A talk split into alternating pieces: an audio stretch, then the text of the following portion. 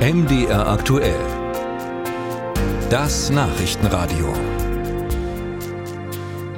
Die Finanzlücke der gesetzlichen Krankenkassen, die wächst. Für 2024 erwarten sie ein Minus von 14 Milliarden Euro. Die Politik will mit höheren Beitragssätzen für gesetzlich Krankenversicherte gegensteuern. Doch warum haben sich die Ausgaben der Kassen so stark erhöht? Ein Grund ist die Aufnahme von einer Million Kriegsflüchtlingen aus der Ukraine. Denn wenn die nicht arbeiten, sind sie über das Bürgergeld ganz normal gesetzlich krankenversichert und das bei einer einer Unterfinanzierung des Bürgergeldes. Christine Kielon hat sich das mal erklären lassen. Schon seit über einem Jahr, seit Juni 2022, sind geflüchtete Ukrainerinnen und Ukrainer im Prinzip mit allen anderen gesetzlich Versicherten gleichgestellt.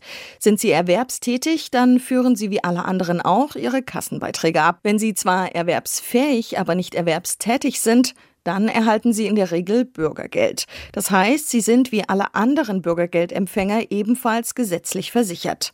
Für den behandelnden Arzt macht es also keinen Unterschied, ob eine Person aus der Ukraine kommt, erklärt die stellvertretende Vorstandsvorsitzende der Kassenärztlichen Vereinigung Sachsen, Silvia Krug. Also wenn die Chipkarte vorliegt, die normale elektronische Gesundheitskarte, dann können alle Leistungen, die von den Kassen eben übernommen werden, auch in Anspruch genommen werden. Für eine dritte Gruppe ukrainischer Geflüchtete übernehmen die Kommunen und Landkreise als Sozialhilfeträger die Kosten für die Krankenversicherung. Das betrifft nicht erwerbsfähige Menschen, also häufig alte oder schwerkranke.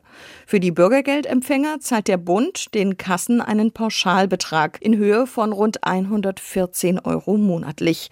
Doch das sei nicht annähernd kostendeckend, heißt es schriftlich vom Spitzenverband der gesetzlichen Versicherer. Die staatliche Unterfinanzierung Finanzierung des Krankenversicherungsschutzes für Bürgergeldempfangende führt insgesamt dazu, dass die Beitragszahlenden der GKV den Staat jährlich mit mehreren Milliarden Euro subventionieren.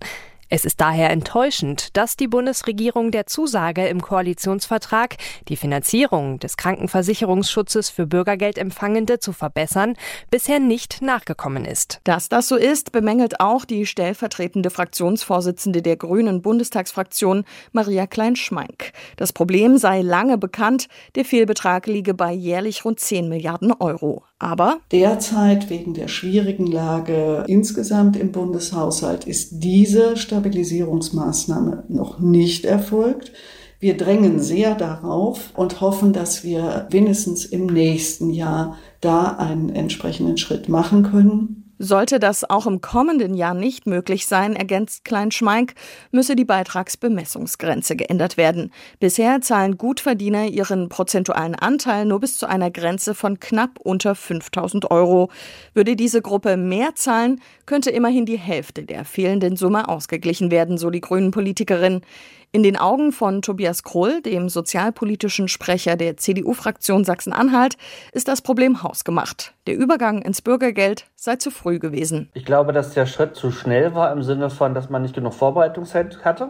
Und ich glaube, dass man nicht ausreichend mitbedacht hat, was das für Folgewirkungen hat. Und wenn man es mitbedacht hätte, hätte der Bund sagen müssen, dass dann insgesamt die Zuschüsse für die Krankenkasse für Empfänger des Bürgergeldes erhöht werden. Aber dass das nun wie von Klein-Schmeink erhofft im nächsten Jahr passiert, will Kroll nicht so richtig glauben. Er sei da eher skeptisch, sagt er. Im Land bemühe man sich indes, mehr Ukrainerinnen und Ukrainer in Arbeit zu bringen. Denn je mehr Beitragszahler es gibt, desto geringer die Finanzlücke.